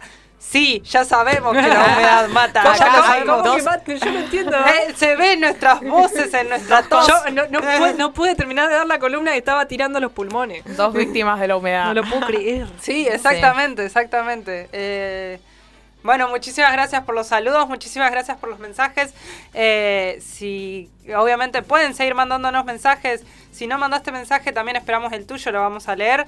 Eh, repito la trivia del día de hoy, que es ¿qué es lo que te hace sentir como en casa o quiénes te hacen sentir como en casa también? También puedo mencionar algo, hoy es el cumpleaños de nuestra madrina Marisa, que, que siempre nos escucha, así que le mandamos un Feliz feliz, cumpleaños. cumpleaños. Feliz cumpleañitos. Eh, ah, bueno, ahora sí. no, no te interrumpo más. Sí. No, no. Ah, ¿Se acuerdan mal, que Agustina tenía una columna? Sí. ¿Se acuerdan que Agustina tenía que dar? No, por favor. Bueno, eh, yo traigo una columna nacional porque fue una, fueron unos días, estos que no estuvimos, Sí. eh, de muchos lanzamientos. Particularmente el que más me gustó a mí, porque bueno, ya, ya acá estamos siendo sub- muy subjetivos, Sí. es el de Nicky Nicole. Que me gustó mucho y lo quiero traer porque, además de que está buenísimo eh, todo el álbum, eh, tiene un, un, un concepto que, que me parece que está bueno para eh, interactuar un poco de- entre cantante y fanáticos. Sí. que me pare- a mí me encanta eso, siempre me gustó la, e- ese juego entre músicos y, y fanáticos. Bueno, el álbum de Nicky Nicole maneja todo un concepto que es la colección entre la conexión entre corazón, mente y alma. Y la búsqueda de que los tres encajen a través de cada tema. Por eso Sí. está simbolizado con triángulos donde cada vértice es cada uno. O sea, un vértice de corazón, un vértice de alma y un vértice en mente. Que se Sí. buscan conectar. Ay, qué Eh, bello. Ay, Sí, por eso siempre, Mm. bueno, también si les gusta mucho eh, lo que es la producción de videos, ah, si se miran los videos de, de ella, también es como que aparecen muchas referencias a, a triángulos y todo eso. Bueno, a pesar de durar tan solo 24 minutos en total, el álbum, eh, según la artista, es el que más la representa, el más detallado y conceptual y el más auténtico a ella. Por eso los invitados son sus artistas favoritos del momento. También se diferencia de los anteriores álbumes porque hay un cambio en la forma de componer, porque pasó de tirar free, que era lo que como la caracterizaba, a bueno, sentarse y componer, porque bueno, tipo es necesario sentarse y componer para que los conceptos eh, que ella quería transmitir sean como más claros. Sí, claro, Eso se todo terminan es- de plasmar. Claro, Sí, porque sí. por ahí ella explicaba que cuando tiraba free o algo, por ahí tiraba como conceptos que ella sola entendía, porque son de ella, entonces como que trató de, de- de sentarse a componer para, para formar algo Es más. como los abogados. Los abogados en juicio, no se te entiende nada, loco. Tenés que escribirlo, ¿no? Tal cual, tipo, habla normal. Eh, además de atravesar diferentes estilos musicales como el trap, house, bolero y estilos de los 90, entre otros, también utiliza diversos recursos musicales. La producción de voces se reflejan en su personal. La. Ay, me, me trabé, chicas. Eh, también utiliza diversos recursos musicales de producción y de voces que reflejan su personalidad curiosa Claro. y dispuesta a aprender e incorporar nuevos estilos y conocimientos. Bueno, ahí, ahí la estamos De fondo- escuchando. Ay, me encanta Sí, ese sí, tema. sí. Ah.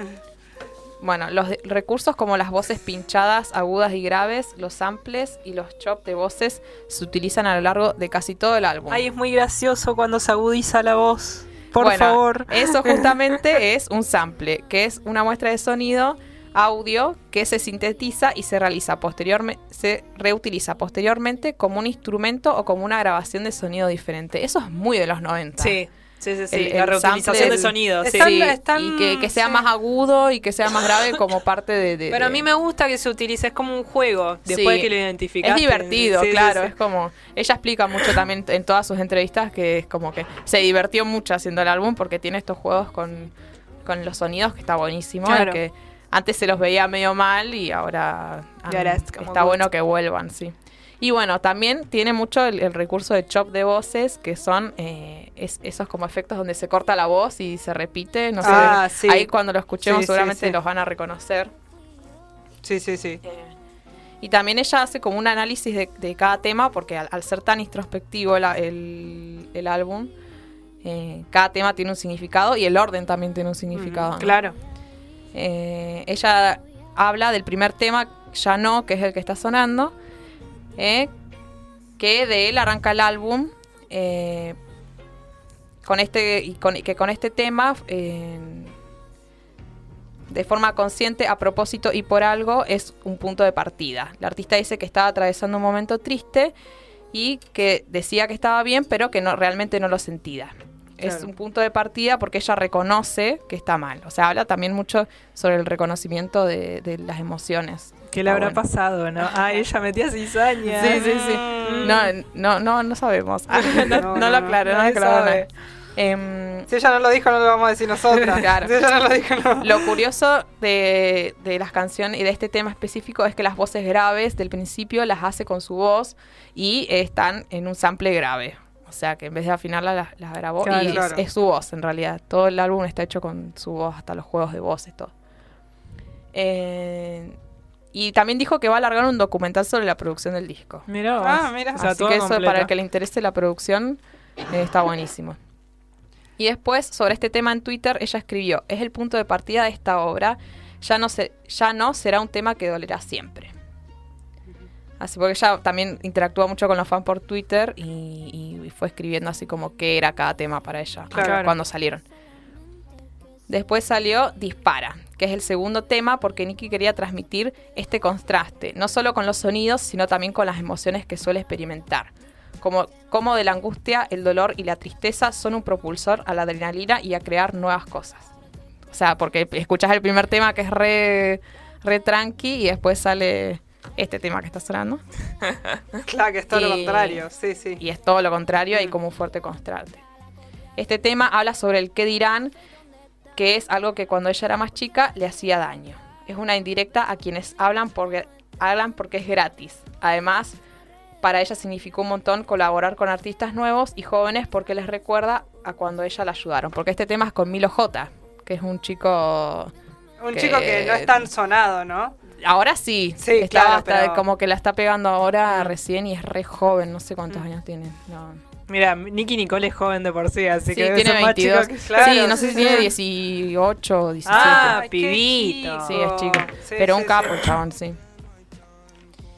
Eh, después tenemos... eh, no, voy a... llorar. Esa. Cuando te vayas. Sí. sí, temo. No nos va a salir nunca la voz aguda. No, No, y encima bueno, pero estoy porque- enferma. Eh, capaz que con un sintetizador sale, Claro, ¿eh? Sí. Bueno, Bueno. Cami, hace. Ah, te pedía, era demasiado. Ya le pega. Ya lo hacía. No, bueno, este salió como el primer corte del disco porque le parecía una buena presentación para dar a entender su superación, donde el cierre es un nuevo comienzo y que siempre se puede seguir. Y bueno, acá juega con, lo- con los chops de voces, Sí. con sí, todo, sí. con todo. Se juega. notó. Sí. Se nota. Después tiene 8am, que es con John Miko, eh, que es una, una chica puertorriqueña, me parece. No. Sí, de Puerto Rico o de... Bueno, no sé, no es de Argentina. No es de Argentina, es del- de la zona caribeña. Sí. Eh, dice que ella dijo que es una de sus colaboraciones favoritas y que el estribillo es de un tema de ella del 2020 que nunca salió.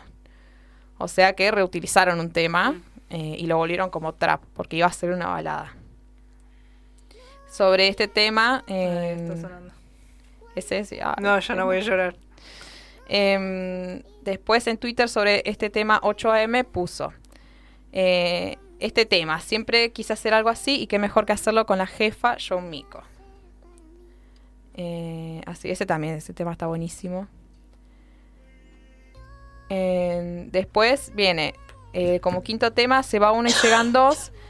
Y este me, me llamó particularmente la atención porque lo hizo con el mismo mm, eh, productor que La Rosalía.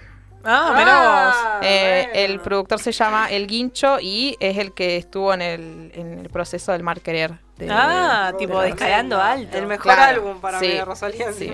Y bueno, este tema habla sobre las relaciones que terminan, eh, que representan un duelo para ella y todos y, y que todos le decían que cuando se va uno vienen varios. Y más si sos Nicky Nicole. claro. bueno, pero vos quién sos, mamita. Nicky Nicole, Nicky Nicole. Yo no soy Nicky Nicole. Claro, tal cual. Igual siempre, viste, que cuando tus amigos te quieren alentar de Sí, que uno te rompe el corazón, te dice a Después todos lo llega a la dicho. casa y se siente Sí. triste y sola, pero bueno, no importa. Los amigos te lo dicen Tal para cual. hacerte sentir mejor. Después está eh, Llámame, que es eh, que no iba a formar parte del álbum y que eh, es una Nicki muy 2018, muy trapero. Ah, bien, me gusta. Es un estilo trap. ¿Ves? Ahí va como pasando varios. Después, bueno, ¿qué le pasa conmigo? Que lo hizo con Rels B, que bueno, es una más, más para bailar, que esa la conocemos, muy buena también. Eh, después tenemos Tuyo Cover, eh, una, que, una que quise hacer, que es un, un cover al tema de Rodrigo Amarante, que es la intro de Narcos también, Ah, por si no lo, no lo ubican. sí, sí. Eh, hizo un cover sobre ese tema, que nada, que ella decía que era de, de su infancia y bueno. Después tenemos Caen las Estrellas, que es la colaboración con ICA, Ah, donde ella hace el estribillo e Easy los coros. Y después, por último, tenemos eh, Tiene mi alma, que habla sobre el poder que pueden ejercer las personas que, nos, que queremos y que tienen todo de vos, o sea, tu alma. Usa de referencia una canción de Billie Eilish. Así que nada, eso es como un redondeo del concepto de, De del álbum. Del nuevo álbum. Eh, los invitamos a que lo escuchen, muy lindo.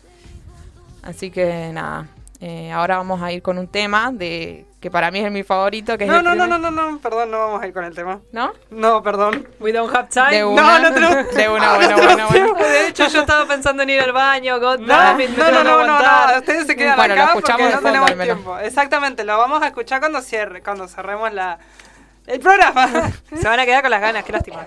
Exactamente, pero bueno, recuerden esta la columna de Agustina, que eh, hermosa columna, muchísimas gracias, porque bueno, vamos a escuchar un tema de Nicky Nicole. Pero bueno, ahora rápidamente vamos con la Me dieron ganas de escuchar el, el álbum igual, al margen de Sí, todo el álbum es- está muy bueno, búsquenlo, está muy bueno.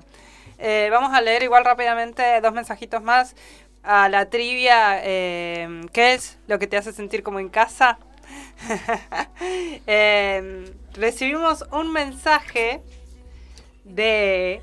Me parece que, que- que lo conocemos, me parece que lo conocemos. Eh, el, quien nos mandó mensaje es H, que nos dice eh, que le hace sentir como en casa la pasta casera de la abuela. qué no, rico. espectacular. Sí, re rico. Bueno, que nos invite Tal cual, eso, que a se traiga la radio. abuela. A ver si nos Que convide, así, que convide, así, Tráete un tupper. así nos hace sentir como en casa también. Claro, sí, Eh, ahora, ahora sí. Eh, vamos- Quiere hablar, pará, quiere hablar. A ver. Hacemos, hacemos un día de pasta. Ay, Oh, sí. sí. Uy, sí. Pero que Bueno, el clima lo amerita Yo encima. llevo vino. ¿Rellena o ñoquis? No, rellena, rellena. No, no, vamos con rellena. Bueno, tenemos más rellena, opciones, sí, más opciones. debate ahí, abro debate. No. Bu- ah, bueno, para el próximo pro- programa debate. Debate. ¿Qué mejor? Ah. ¿Qué Trivia. mejor, pasta rellena o ñoqui? Arre, Usted del otro lado también puede comentar, ¿qué le parece? No está Eh, invitado. Sí. Solo nosotros. Eh, bueno, vamos rápidamente con el con la agenda cultural. Eh, todos Dale, estos, metele. Todos estos datos le- lo- los vas a poder encontrar obviamente en nuestro Instagram, contrafoco.radio. La agenda cultural se viene así. En el Museo Nacional de Bellas Artes, mañana jueves, va a haber una estación literaria. El jueves 1 de junio, ya estamos en junio. Ay, Dios. Mañana mismo. Me angustio. Sí, exactamente. Mañana mismo, a las 18 horas, te invitamos a otro encuentro de la estación literaria en el hall del Museo Nacional de Bellas Artes. Va a estar el escritor Diego Fabián López presentando Historias de Mentes Perturbadas, una serie de relatos que nos vinculan con nuestras vidas y las, que no- y las de quienes conocemos. Vidas que transcurren en cierta rutina eh, que tienen, bueno, muchos vaivenes, ¿no? La entrada es libre y gratuita en el hall del Museo Nacional de Bellas Artes mañana jueves 1 de junio. Che, yo quiero hacer un paréntesis. Me parece que están tomando cerveza ahí, ¿eh? ¿O no? No. Y no convidan. Jugo de manzana con burbuja. Sí, Ah, sí, claro. el día de la cerveza, ¿viste? Era- yo ya es te vi, jugo, Camila. es soda. Ah, es el día de la cerveza. Eh, Nada, guarden un poco. eh, luego, en Mood, toca Nahuel Penisi, ¿saben? No, no ¿Saben? sabía. Toca en Mood eh, mañana, mañana jueves y, ta- y pasado viernes. Eh, Nahuel Penicis presenta su show Mi Guitarra y Voz, jueves 1 y viernes 2 de junio a las 21 horas. Las entradas las podés adquirir por la web de Mood o en boletería que se encuentra en Ministro González al 40. Igual averigüen porque uno de los shows, no sé cuál, está agotado. Así o que sea, eh, no, no les no puedo duerman más. Tal cual, tipo. Exactamente, si lo quieren que ver- seguramente es el primero, el de primero, el primero de Sí, junio. debe No lo sé, ¿eh? Porque también puede ser el viernes también. Bueno, nada, el 1 el uno y el 2 se va a yo te presentar traigo data, después averiguamos. Después averigüen. Eh, viernes, viernes, eh, viernes 2 de junio, en el Cine Teatro Español va a tocar la Orquesta Sinfónica de Neuquén, Mozart y Strauss. El director invitado es Jorge Les. Viernes 2 de junio a las 21 horas. La entrada sale 1.500 pesos. Milky. La podés adquirir en boletería o en Todo Música, que se encuentra literalmente al lado del Cine Teatro Español. Eh, luego, en la sala de arte Emilio Zaraco, el viernes, la Asociación Neuquina de Artistas Plásticos llega a la sala para, para celebrar 10 años de Horror Bacuí, la muestra colectiva emblemática de la asociación. Es decir, que se abre a todo público una muestra a partir del viernes. O sea, si no podés el viernes, podés acercarte o en otros momentos de, de la a, la sala Zara- a la sala Emilio Zaraco, que va a estar esta muestra. Eh, Claro, ah, tiene apertura el viernes tiene 2, apertura claro. el viernes 2 Pero se queda. a las 19 horas. Eh, la sala se encuentra en Avenida Las Cuagas y Las Vías. Obviamente la entrada es libre y gratuita. Para el sábado, sábado 3 de junio, en el Museo Paraje Confluencia va a haber una, batalla de freestyle. Perdón. Este sábado 3 de junio, de 14 a 20 horas. Uh, se- larguita. Y sí, porque va a haber baile, va a haber, va a haber rap, va a haber trap, va a haber Larguita. Sí, va a haber, va a haber, jura- va a haber jurado. Eh, es completa. Eh, este sábado de 14 a 20 horas se va a realizar una nueva edición de Alta Batalla en Exterior, en el exterior del Museo Paraje Confluencia. El Paraje Confluencia se encuentra en Independencia y Héroes de Malvinas. La entrada es libre y gratuita. Y obviamente apta para todo público. Deje de toser, señora. Perdón, no puedo más. Ya me va a facturar. Eh, Llego a casa y no hablo más, ¿eh? O sea, ustedes me, me ven re charlatana y todo, pero posta, llego a casa y muero. Sí, es real. Eh, luego, en el Centro Cultural Mariano Ferreira va a haber una noche de rock. Las bandas que tocan se llaman La Bruja y Fuerza Canejo. Este sábado 3 de junio a las 22 horas. La entrada tiene un costo de, de 700 pesos. El contacto se lo pueden hacer por Instagram del Centro Cultural Mariano Ferreira. Recuerden, este sábado 3 de junio a las 22 horas ellos exigen mucha puntualidad. Eso hay que recalcarlo. Eh, luego, en Mood, el 3 de junio se presenta Piti Fernández en Mood. Eh, a las 21 horas. También las entradas las puedes adquirir por la web o en boletería Ministro González al 40. Y por último, tenemos obra de teatro en el Arrimadero. La obra que se presenta se llama Asilo. Eh, y trata de Eladio, que es el personaje de la obra de teatro, que llega a su nuevo hogar, casa de muchos otros y otras iguales que él. La ternura, el desparpajo y la risa rodean a esta creación colectiva llevada a cabo por el grupo de entretenimiento actoral con máscaras expresivas del año 2022. Se presentan este sábado, y este sábado 3 y domingo 4 de junio a las 21 horas en el Arrimadero que se encuentra en Misiones 234 en Neuquén Capital. La entrada tiene un valor de 2.000 pesos. Todos estos datos los podés encontrar en nuestro Instagram contrafoco.radio. De esta manera damos por finalizado eh, el programa. Muchísimas, muchísimas gracias por estar del otro lado. Muchísimas gracias por coparse con las trivias. Eh, eh, me, gustó esto, ¿eh? Me, me gustó esto de traer trivias. No. Sí, está bueno para interactuar más con la gente. Tal cual. O sea, no te olvides la próxima que estamos Sí. haciendo una trivia y no me interrumpas. Ah. Perdón. Ajá, sí, no, no. No será. No, bueno, ustedes también eh, anímense Bueno, y, sí, tenés razón. y, a- y animen a- también al resto a que justamente participen de las trivias, porque está buenísimo, se da un contacto entre los Somos todos un grupo de amiguis que estamos compartiendo cosas. Exactamente, sí, sí, sí. Así que bueno, muchísimas gracias a ustedes por estar del otro lado, muchísimas gracias por coparse con las trivias. Eh, ya va a haber más contrafoco, va a haber más trivias, también va a haber más eh, columnas, eh, va a haber entrevistas también las próximas semanas, así que, que eh, préndanse también a Contrafoco y bueno, también a los otros programas que propone la radio Megafon, como el siguiente que se llama Cortar la Semana con H y Negro, aunque parece ser que vino H nomás. Oh, qué sorpresa. Eh, negro, negro creo que tiene terapia a la hora donde nosotros estamos Bueno, al ¿por qué, No, no, ¿por no, qué no. lo quemás así? Es un montón. No, no estoy quemándolo, estoy diciendo algo positivo, que, que es que va a terapia. Todo el mundo debería ir a terapia. Yo recomiendo que todo el mundo vaya a terapia. Eh, Yo voy antes de venir acá, sí. Claro, Ah. a costa del claro, horario de ¿ves? la Te radio. salís de terapia y estás renovada, Sí, ¿entendés? sí, para sí, para sí. el programa. Eso está bueno. Eh, pero bueno, nada, eh, quédense del otro lado que se viene cortar la semana con H y negro. Yo soy Rocío Suárez. Estuviste escuchando también a mis compañeras. Laura Suárez. Agustina Príncipe. Y estuvo Camila Paredes del otro lado haciendo todo lo que es la operación técnica, efectos de sonido y mimoseando al gato de la radio. Ay, que ponga Nicky Nicole. Ah, Ah, ahora sí, vamos a poner sí, el tema de Nicky Nicole. Uno de los del último disco que, que ya nos ha adelantado Agustina todos sus significados. Así que muchísimas, muchísimas gracias. Nos vemos el próximo miércoles acá a las 18 horas por Radio Megafon.